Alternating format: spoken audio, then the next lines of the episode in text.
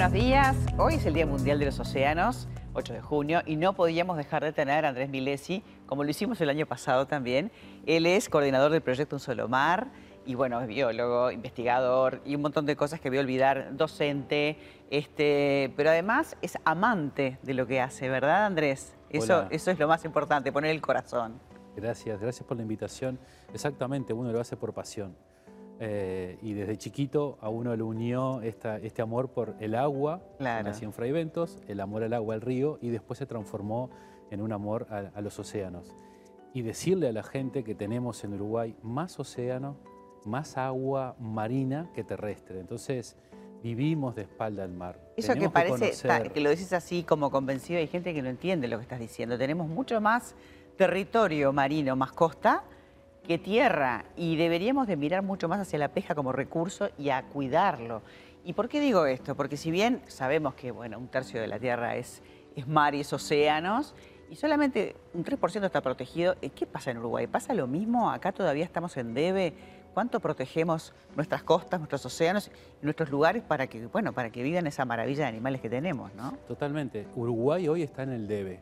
A nivel internacional Uruguay protege hoy menos del 1% de su territorio marítimo, que, como tú bien decías, es mayormente agua eh, Uruguay. Hay que sacar ese concepto que teníamos que Uruguay era solamente tierra. Tenemos más agua que, tierra y lo protegemos muy poco. Eh, estamos en el debe a nivel internacional que tendríamos que tener un 10% protegido de nuestras aguas territoriales. Y en, un, debe, en un debe también a nivel político. Tengo entendido que esto se presentó este, para conseguirlo con, una fecha límite, ¿no? Sí, totalmente. Esto era para el año 2020. Ah. Eh, nosotros desde la organización civil, en este caso el proyecto Un Solo Mar, propuso dos áreas protegidas, marinas protegidas, que permitirían al Uruguay hoy, si hubiera voluntad política, de proteger ya entre el 15 y el 30% de nuestro océano, con dos áreas marinas protegidas, una que es Isla de Lobos y los Em, arrecifes rocosos que la circundan. Es una, una, zona de muy alta diversidad y de muy alta importancia económica y también turística. Y además dijiste, arrecifes y corales, que nos parece que eso pasa, no sé, en zonas de, clima tropical.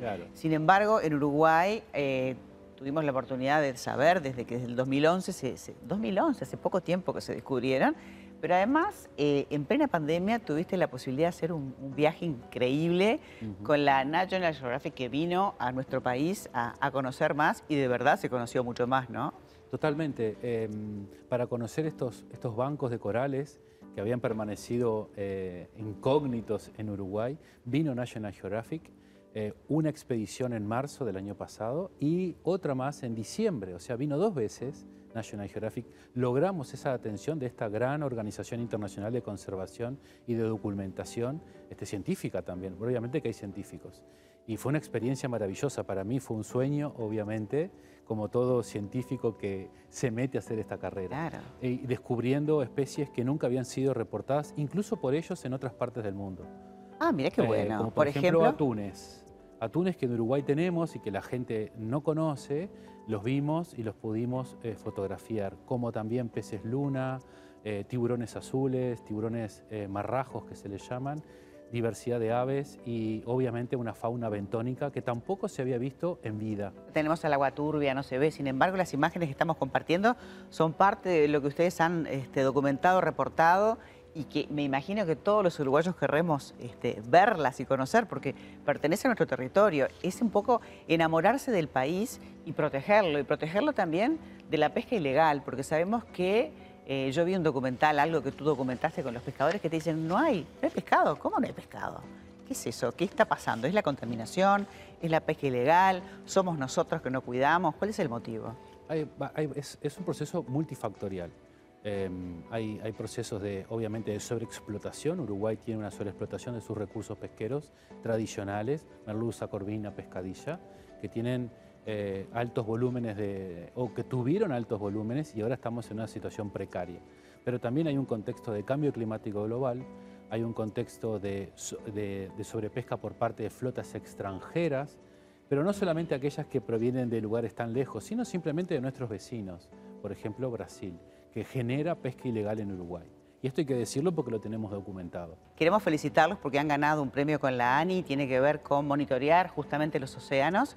Brevemente, antes de irnos, contanos. Eh, sí, es un proyecto entre la empresa privada, la organización civil, la universidad, el SOMA, que es el Servicio de Oceanografía de la Armada, eh, se ha ganado un proyecto ANI para hacer un monitoreo ambiental y probablemente también monitoreo de pesca ilegal en nuestras aguas. Es un proyecto de primera línea, estamos en los primeros pasos y bueno, ojalá que tengamos el apoyo de todas estas instituciones y que el proyecto se lleve a cabo. Esperemos que sí, además también para también luchar contra el plástico, que es un capítulo aparte del que te vamos a invitar a hablar, que es una lucha en los océanos. Andrés, gracias por habernos acompañado y bueno, celebramos este día tan especial gracias. contigo. Gracias a ustedes.